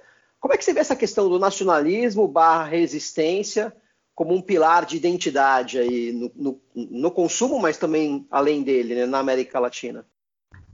Bom, eu acho, eu, eu tendo a concordar com você, eu não sei se eu chamaria de nacionalismo só, o que eu acho que falta no Brasil é uma cultura política tão aguçada, tão aprofundada quanto desses países, né? Você vai, você vai ao Uruguai, ao Chile, à Argentina, a Cuba, Colômbia, Venezuela, esses países, é, tem uma noção, no cidadão médio, uma noção de cidadania que às vezes a gente não encontra tanto aqui, infelizmente, né? Eu não sei, isso é muito etéreo, tá? Eu estou falando uma coisa aqui que é uma, uma, hipótese, é, assim, de que teria que ser muito mais bem elaborada. Eu não fiz pesquisa sobre isso, mas, assim, impressões de viajante, né? E a gente trabalhando com marketing, com propaganda, com sociologia, com economia, você mesmo de férias viajando, o teu olhar de observador, de observadora, de pesquisador, pesquisadora, ele continua é, né, aguçado, né? A anteninha de vez em quando levanta e fala, olha aquilo ali, aquilo é uma coisa importante que está acontecendo e eu vou refletir sobre aquilo, né? Quando você faz uma viagem a, a um outro país. Eu acho que a noção de cidadania do brasileiro médio é muito fraca, né? A própria democracia nossa é uma democracia de baixa intensidade, para lembrar aí o termo que o sociólogo português Boaventura de Souza Santos tem utilizado recentemente, né? E eu não sei, talvez em alguns desses países, sentimento de pertença, né, de pertencimento a, um, a uma coletividade, esse sentimento seja mais cotidiano. No Brasil, a gente tem muito isso no quê? Período de Copa do Mundo, né? É, pensando aí na feijoada, no churrasco, é, na MPB. Hoje o sertanejo desempenha um pouco essa função de ser meio que um, um estilo musical quase que nacional já, né? Quase que totalmente nacional aquilo que o samba fez durante muito tempo, talvez continue fazendo, enfim. Mas de fato nos falta mais na, na, no cotidiano, né? É, você veja, por exemplo, um pequeno país como o Equador, nos últimos 15 anos, não, nos últimos 20 anos, derrubou três presidentes da República. Os caras prometeram, não cumpriram, e ainda apareceu denúncia de corrupção. Os indígenas foram lá, cercaram o palácio, os caras tiveram que sair, né? É, na Bolívia também, é, é, é o, o, grau de resistência ao, ao a políticos é, é, altíssimo. No nosso país, de fato, essa noção de, de, de, de, pertencimento a uma coletividade, ela, ela é frágil, né? As pessoas aqui tendem muito a acreditar que podem podem conseguir resolver os seus problemas de maneira individual ou é, através de contatos privilegiados. O, o, o, antropólogo Roberto da Mata, naquele livro que faz do Brasil Brasil, e num outro livro chamado A Casa e a Rua, ele mostra, ele dá várias pistas sobre isso, né? Sobre essa, essa noção, essa ideia no Brasil de que o espaço público é o espaço da burocracia, do Estado e da violência, né? Violência econômica, violência do, do, crime e tal, e que o lugar bom é a casa. Eu aqui, os meus amigos, meus familiares, a gente está protegido e tal, e estando bem a nós, tá tudo certo. Né? Ele, ele, traça um pouco isso. E talvez isso nos outros países da região não seja um traço tão marcante. Né? A rua é muito forte. Né? Você vê que as pessoas tomam as ruas de fato em vários desses países, e isso não é um fenômeno novo, né, como tem sido no Brasil. É um fenômeno bastante tradicional. Muito bom. Eu, eu vejo o seguinte, Wagner. Você está colocando uma condição que é cidadania para você ter um nacionalismo forte, né? Sim. E eu concordo com isso. Eu acho que quando você vive uma vida muito individual, muito para dentro da casa e não para a rua, você dificulta muito a criação de um sentimento coletivo que é o nacionalismo. Então, eu entendo bem o que você está dizendo e eu concordo com isso, sim. É, você, veja, é, você veja nos Estados Unidos, né? Claro, lá tem toda uma toda uma elegia, toda uma, uma, força, digamos assim, ao indivíduo, ao individual, ao privado, né, ao empreende, empreendimento próprio, ao esforço pessoal, mas ao mesmo tempo é uma sociedade. Se você pedir alguém para fazer um trabalho voluntário, aparece um montão de gente, né? É, tem, tem, tem muito isso, né? Do, da noção do pertencimento ao coletivo, né? Às vezes é um coletivo local, não, nem tanto ao coletivo mais nacional, mas assim, a ideia de que o indivíduo é parte da sociedade é uma ideia também muito forte lá, né? Em várias sociedades. Aqui a gente talvez não conseguiu construir isso de uma maneira eh, tão forte, acho, né? Ô Wagner, eu, eu, eu, na hora que você falou até dessa terceirização né, da democracia, de uma uhum. certa forma, me fez refletir até sobre o nosso comportamento nos, nos condomínios, né? Que não tem um engajamento para você ir na reunião de condomínio, não tem um engajamento para você para ter uma, uma associação de, de rua, uma associação do bairro, né? Então, é esse conceito realmente de, de, de público, você se preocupa da porta para dentro, né? E eu e o Benji, a gente discutiu até o livro do, do Roberto da Mata, num episódio que a gente fala de, de isolamento social, que é muito isso, né? E até com a pandemia, é, tudo que é escola e trabalho vindo para dentro de casa e o individualismo ficando cada vez mais exacerbado. E aí, por outro lado, também me vem uma questão em relação à globalização e essas avenidas virais, que é um outro tema que eu e o Ben já também falamos, e talvez de ter um fenômeno maior de localismo, né? De você tanto procurar o mercadinho da esquina, é, de se fechar frente ao global e colocar em xeque até a globalização e querer valorizar produtos locais. Você acha que pode ter uma valorização do nacionalismo, mesmo para países com todos esses, é, é, como o Brasil, que, que não tem essa identidade local, nacional e, e, e, esse espírito de cidadania tão forte? Será que isso pode acontecer assim, de uma maneira geral, assim, sem ser uma área talvez de pesquisa sua, mas na sua percepção? É, tem uma coisa importante aí com a globalização, a gente falou um pouquinho disso antes, né? Com a globalização ganharam ah, os setores nacionais que estão conectados aos fluxos globais do capital, né? Pode ser de tecnologia, de mercado financeiro, de educação, enfim, do que for, né? Do mercado de turismo, por exemplo, quem está conectado com isso, em qualquer lugar do mundo está tendo, está na vanguarda, né? Da, da globalização, está tendo os benefícios materiais e simbólicos disso setores populares, aproveitando como o Ben já colocou, né, a internet e tal, também se aventuraram nesse novo universo de se conectar, de receber influências de fora e tal, de se, de certa maneira, de manter o local, mas é, localizando, sei lá como que a gente pode falar, né, misturando o global com o local. Mas você tem uma quantidade enorme de pessoas que todo mundo sabe disso, né, mas que perdeu, né, que perdeu salário, que perdeu posição de status, que teve queda na renda, no rendimento, e é para esses caras que a extrema-direita fala, e tem falado com sucesso para eles, né? Então os nacionalismos estão ressurgindo. Eu estava vendo ontem, não sei aonde, uma matéria, a extrema-direita ressurgindo no Japão, com símbolos, aquela bandeira do Império Japonês, que era o símbolo usado pelas incursões do Japão na China e na Coreia, onde eles promoveram um genocídio na Segunda Guerra Mundial. Quer dizer, estou falando de Japão, mas está ressurgindo nacionalismos de extrema-direita em vários lugares, e eles repudiam a globalização e esse mundo mais aberto, um mundo mais plural, e reiteram valores tanto nacionais quanto tradicionais. Né, o homem adulto, provedor, heterossexual, dono, do, chefe de família, essas coisas todas, né? Então é uma batalha gigantesca que está sendo travada em vários lugares do mundo. É, eu acho que isso é um ponto do nacionalismo. Mas tem um outro ponto que pode ser importante nesse momento, que é isso que você está falando, Adriana, né, que é o fato de as pessoas tomarem consciência que a economia é feita de grandes empresas, mas também de milhões né, de pequenos negócios.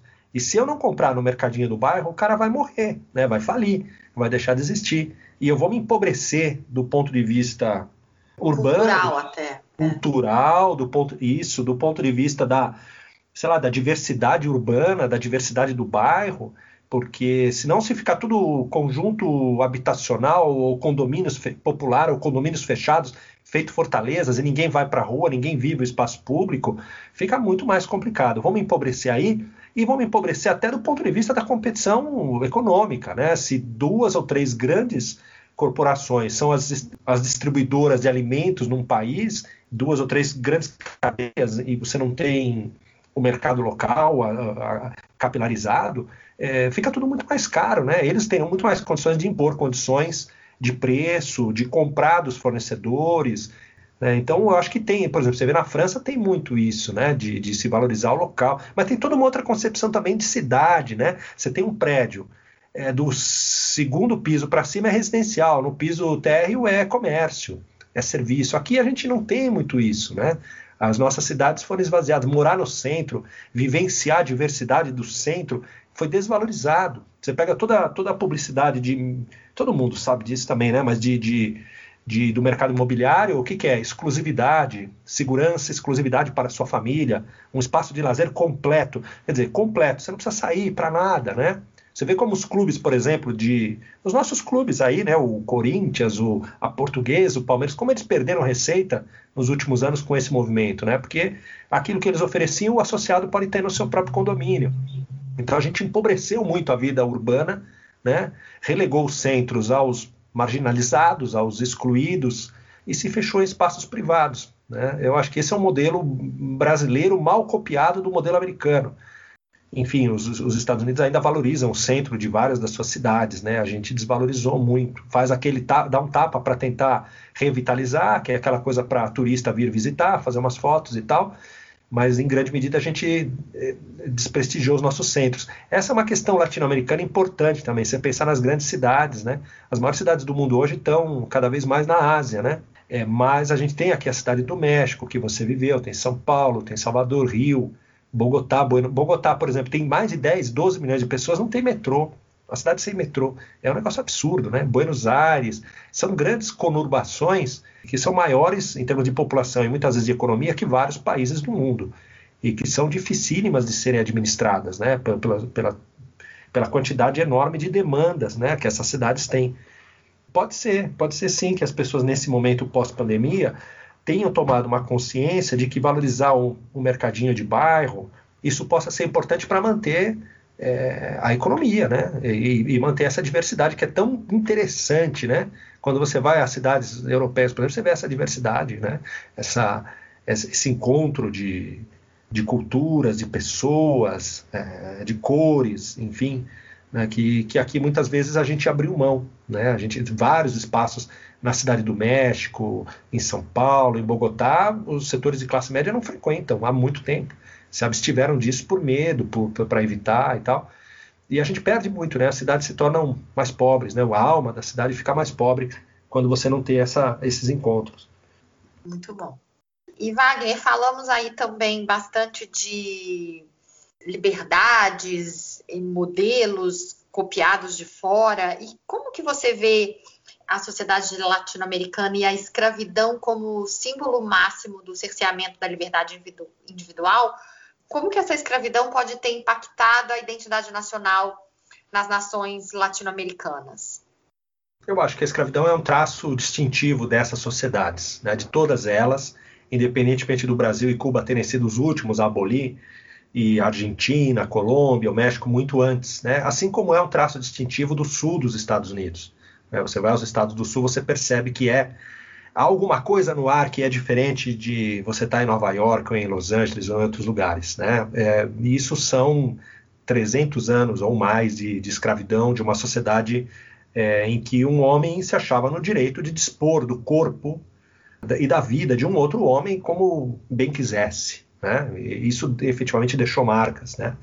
Então, essa escravidão de mais de três séculos é uma marca distintiva das nossas sociedades, porque são sociedades muito desiguais. A gente falou lá no começo de desigualdade de renda, mas é desigualdade de cidadania, desigualdade de direitos, né?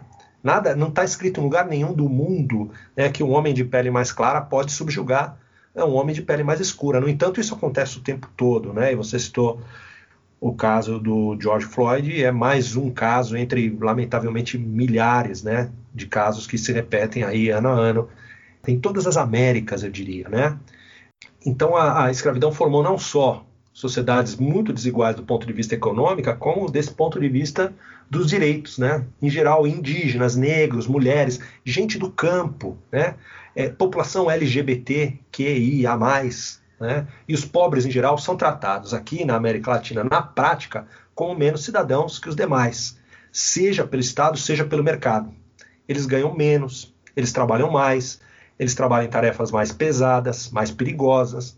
A gente já falou, estão subrepresentados na política, estão subrepresentados na propaganda, na universidade, nos meios de comunicação, né, e assim por diante. Ou muitas vezes, quando estão representados, por exemplo, nos, no, na mídia, estão representados de uma maneira folclórica, né, e não de uma maneira autônoma, de uma maneira como pessoas adultas, racionais, enfim, como todas as outras que fazem suas escolhas baseadas numa série de variáveis, de motivações. Não, não muitas vezes não é assim, né, que é, esses segmentos são representados. Eu percebo nos últimos meses, talvez, talvez uma questão de vocês conhecem isso muito melhor, talvez de um ano, dois anos, uma presença muito maior de afro-brasileiros né, na propaganda, né, que a gente vê na, na, nas, nas, várias plataformas, seja na internet, seja na televisão, seja nos outdoors, enfim. Né, eu me lembro que o Banco do Brasil, há alguns anos, colocou é, no site é, clientes negros, né? E isso me chamou a atenção e eu pensei, isso três, quatro anos atrás, eu pensei, ah, estão fazendo isso porque é uma empresa estatal, né? Que tem um componente político e tal, mas isso não chegou no mercado ainda. Mas por falar em mercado, eu estava antes da pandemia no supermercado e sabe quando você está com carrinho de compras ali na fila do caixa e eu fiquei olhando as revistas e tinham três revistas de moda diferentes e nas três capas com modelos negras, três mulheres jovens negras, muito bonitas e tal, né? É, então você vê que está acontecendo mudanças. Ao mesmo tempo, a menina do caixa era uma trabalhadora negra, né? E ela estava com um semblante de cansaço assim terrível. Aí eu puxei um papo com ela. E ela falou assim: Não, eu tô aqui, sei lá, isso eram 8 horas da noite. Ela falou: Eu tô aqui desde a uma, ou desde o meio-dia, não sei o quê. E a minha colega não veio me render. Né? E render é, é, é substituir para que ela saísse tomar um café. Então você veja que há muitas contradições né, na propaganda e em relação ao que se dá uh, no mundo concreto. Né? A gente está tendo cada vez mais visibilidade é, de mulheres, de indígenas, de negros, de, da população LGBT, enfim, né? é, muitas vezes tratados desta forma, porque são mercados consumidores importantes. Você veja a população LGBT tem uma, um, acho que há vários estudos, né, um segmento importante dela que é de alta renda, enfim. Mas ainda há muito que se caminhar nisso, né? Ainda há muita distância entre o desejável e o mundo concreto, o mundo real. Eu acho que a escravidão, para voltar ao início da sua da sua exposição, Adriana, é, a escravidão é ainda é um traço distintivo, né? E os descendentes das pessoas que foram submetidas a esse absurdo, eles ainda estão muito aquém, né, em termos de oportunidades, é, se comparados àqueles, nós, por exemplo, que somos netos, bisnetos de imigrantes que vieram, por exemplo, da Europa, do Oriente Médio, enfim, de outras partes do mundo, né, que vieram na condição de trabalhadores, mas não na condição de escravizados. Então, acho que é muito a se construir, e esse é um drama que se passa, por exemplo, na Colômbia, no Peru, no Equador, a população negra, por exemplo, continua muito subalternizada em todos os sentidos. Né? E a população indígena também, em várias partes da América Latina, continua numa condição muito, é, muito diminuída, né, como cidadãos. Sim, é, e concordo com você que sim tivemos avanços, acho que muito nos últimos anos, mas ainda é, não é a representatividade é, da população negra, né? Na propaganda da mulher negra, do homem negro, ainda o protagonismo está na mão de atores brancos, né? Sim, tem uma, uma mudança. Antigamente não se via há 20 anos, mas a proporcionalidade é, e a representatividade ainda não é condizente com a percentual da, da população, né? Mas acho que estamos vivenciando grandes avanços e as discussões é, tendem a levar uma equalidade, uma equalização dessa questão nos próximos anos, esperamos, né? Sim, sim. Começa com a questão da representatividade, com a presença nos meios de comunicação, na propaganda, isso é muito importante, né? É, isso vai acostumando as pessoas a perceberem indivíduos de pele mais escura ou de outra orientação sexual ou do gênero feminino ocupando espaços, né? Normalmente, ocupando espaços de poder, espaços de decisão, enfim, né? Mas assim, eu acho que depois da representatividade a gente também tem que caminhar para questões bastante concretas do ponto de vista, por exemplo, você tem que universalizar na América Latina, isso é para isso é para o século XIX, não é para nem, nem para ontem. Você tem que universalizar uma educação de qualidade, é uma revolução educacional. Não é apenas, e esse apenas talvez seja mal colocado na minha parte, mas apenas, entre aspas, colocar as crianças na escola. A pergunta é: qual escola? Tem que ser uma escola para formar bem para o mercado de trabalho e uma escola para formar bem para a pessoa ser cidadã, né? para ela ter noção do que, que ela está fazendo no mundo, né? na sociedade, enfim. A gente tem que universalizar é, oportunidades para todo mundo. Né? A gente tem que, por exemplo, uma questão ainda muito importante, porque boa parte da população latino-americana ainda é rural, tem que ter acesso à terra. Né? É, os grandes países capitalistas do mundo fizeram a reforma agrária no século XIX. O Brasil não fez, né? a Colômbia não fez. Por exemplo, o primeiro ponto do acordo de paz entre as FARC, Forças Armadas Revolucionárias da Colômbia, e o governo colombiano, que foi assinado há alguns anos, há, há poucos anos, o primeiro acordo é reforma, o primeiro ponto do, do, do, do acordo é, é, acesso à terra para os mais pobres. Quer dizer, esse é um ponto, né? Você tem que socializar condições de vida, de habitação, né, de habitabilidade, não é só dar uma casa, mas dar uma casa onde a pessoa possa chegar no trabalho não em três horas, mas em meia hora, em uma hora, né? Você tem que dar condições do cara não morar numa palafita, não morar numa área de manancial, numa encosta, como tantos milhões de pessoas moram na América Latina, né? É, tem uma série de coisas ainda para e esses tantos milhões são basicamente negros indígenas, né? E, e, essas condições concretas, materiais, elas têm que ser transformadas, né? Enfim, é dar condições de bem-estar econômico e social para todo mundo, né? E isso vai, inclusive, aumentar o mercado doméstico, o mercado de consumo. Né? Vai aumentar a, a, a, posição da América Latina como, como mercado consumidor dos mais variados produtos, de telefonia celular a, sei lá, comida, a, enfim, a produtos culturais, ao que for, né?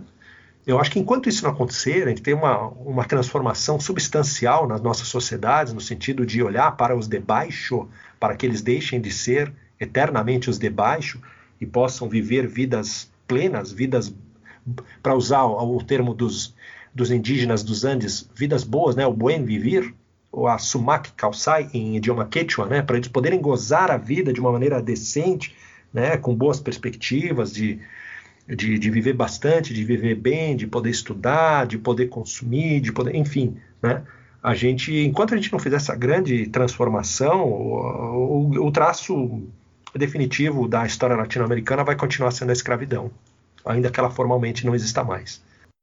Muito, Muito bom. bom.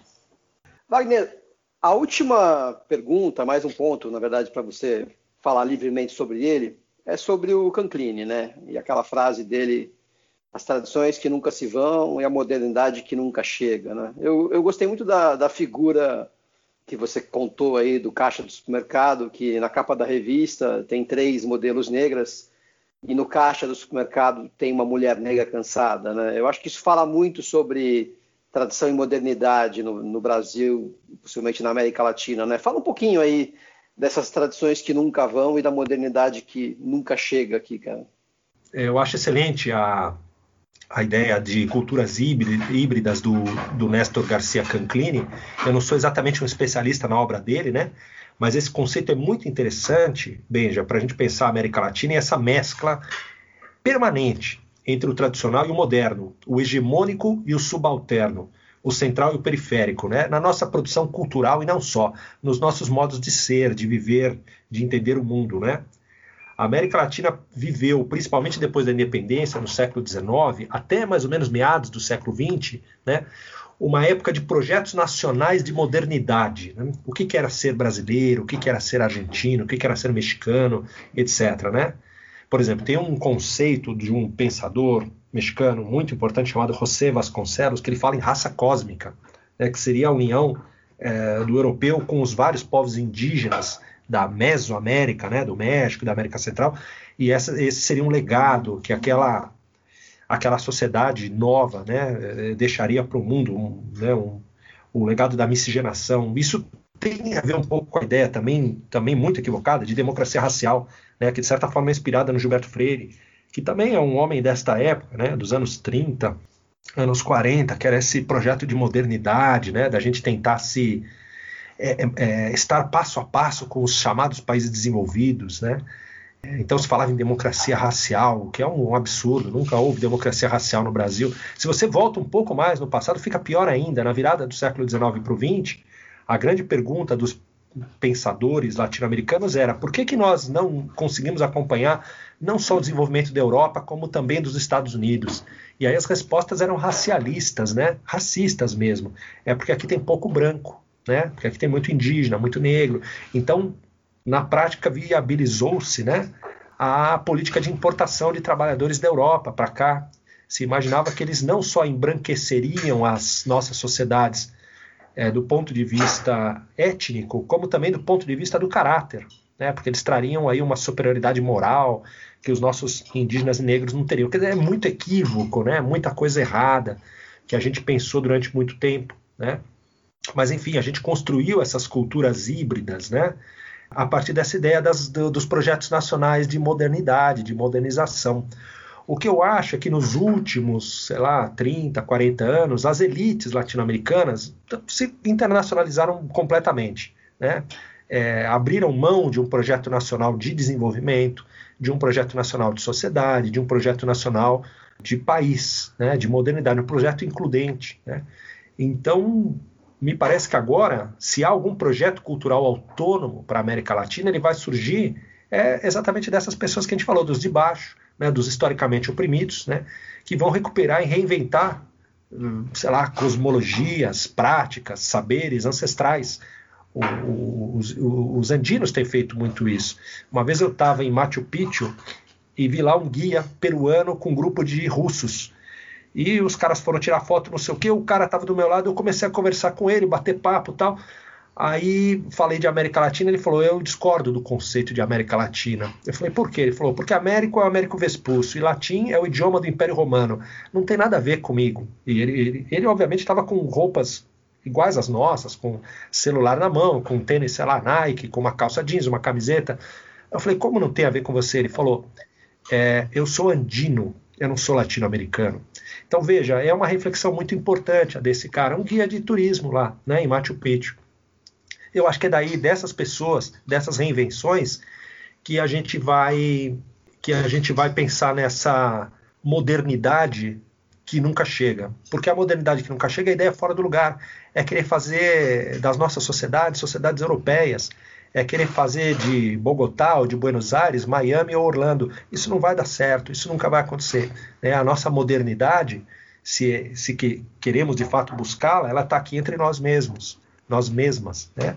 E ela vai ter que ser inventada com a nossa população, com a nossa massa. Aí que está a nossa riqueza. Né? A nossa riqueza basicamente é a diversidade a biodiversidade da natureza, os recursos minerais, né, o petróleo, os recursos hídricos e o povo. É isso que a América Latina tem, né? E eu acho que é sobretudo trabalhar e explorar no bom sentido do termo as potencialidades do seu povo que vai ser o futuro da América Latina. Se a gente continuar furando poço, tirando petróleo, fazendo mineração, derrubando mata, não sei o quê, a gente sabe que isso pode trazer rendimento, pode trazer riqueza para determinados setores, mas é, um, é alguma coisa de fôlego curto e de futuro absolutamente sombrio, né? Eu acho que nós temos que trabalhar o povo, né, com todas as suas potencialidades. E do México à Patagônia, do, do Caribe aos Andes, à Amazônia, onde for, é, você vê uma riqueza humana absolutamente incrível, impressionante. Claro que ela se reproduz em várias outras partes do mundo, mas esse talvez seja o nosso principal ativo. E eu acho que se a gente pensa nos nossos países como elites que somos, elites do mundo dos negócios, da academia, da política, enfim, da onde for, né? É, a gente tem que pensar no potencial da nossa população, que é um potencial absolutamente gigantesco. Muito bom, Wagner. Eu vou fazer um complemento e eu vou falar da importância do que você acabou de falar, finalizando aí teu, teu, tua participação, né? Eu acho que sem a gente entender o problema, sem a gente se dar conta do tamanho do buraco, e tem que ser crítico para isso, a gente nunca vai sair dele, né? Então, acho que a primeira coisa é tomar consciência do que, que é a América Latina, uh, quais são os estereótipos, o que, que tem de real aqui mesmo, e a gente discutiu muito a partir disso. Esse é o primeiro passo, né? Eu acho que muitas vezes, uh, esse é um podcast para a gente de marketing, né? Muitas vezes, quando a gente olha uh, relatórios, reports, descrições do consumidor latino-americano, fica uma coisa muito vanilla, assim, sabe? Esse aspecto crítico ele fica completamente de fora, é como se nada disso existisse. Eu acho essa falta de entendimento um, um problema, porque você precisa se dar conta dessas questões todas se você quiser participar da solução de fato. Né? Então, eu queria te agradecer muito por você ter aceitado participar e por você ter feito uma contribuição do tamanho que você fez para o podcast, cara. Queria te dar um muito obrigado. Eu espero que o o ouvinte tenha gostado, tenha aproveitado e tenha sentido o tamanho do impacto dessa crítica, porque ela é necessária. Concordo muito, é, bem, já queria agradecer demais o Wagner. Enquanto você falava agora no final, Wagner, queria aproveitar também, só complementar com uma ideia que eu e Ben já discutimos no episódio 2 ou 3 da Mary Douglas, que qualquer estrutura de ideias é frágil em suas margens né? Então, isso que você traz, que talvez a mudança vai vir da base, né? Das, das transformações é, e das mudanças que a gente precisa estimular com educação e com acesso, representatividade. Isso vai permitir que isso que é periférico e margem, né? faça realmente as transformações que a gente precisa ver. E desse ponto de vista, a gente até pode pensar que as transformações mundiais vão realmente vir da periferia, vão vir daqui, porque a gente também é periferia, a gente às vezes tem dificuldade de se sentir periferia, porque a gente vive no centro da cidade, mas a gente é periferia mundial. Então, acho que essas reflexões, como o Benjamin colocou, elas são fundamentais para a gente refletir nosso papel como sociedade, como indivíduos, como executivos aí que estão nos ouvindo e, e do nosso papel transformador nos próximos anos. Obrigadão, Wagner. Obrigadão aí a todos os nossos ouvintes. Muito obrigado, Adriana. Muito obrigado, Benjamin. Obrigado pela oportunidade. Eu acho que o podcast A Ponte está cumprindo um papel fundamental né, de levar para o seu público uma série de perspectivas diferentes através desses bate-papos muito enriquecedores com profissionais, com acadêmicos que têm formações diversas e olhares é, variados. É, o Brasil está precisando, nesse momento, de diálogo, né? Está precisando de reflexão, está precisando de ciência, né? Está precisando de abertura para ouvir o outro que traz é, outros olhares, né? Então, eu parabenizo vocês. Eu acho que é um papel muito importante que vocês estão cumprindo e eu tenho certeza que todas essas discussões eu já assisti, já ouvi, na verdade, algumas, né? Não todas, mas todas essas discussões são muito importantes é, para reflexão e para tomada de decisões dos profissionais, sobretudo do marketing, que acompanham uh, o podcast. Então, muito obrigado pela oportunidade e fico à disposição uh, sempre que vocês precisarem. Bom, obrigado ao ouvinte. A gente se encontra no próximo episódio. Um abraço, até mais. Até mais.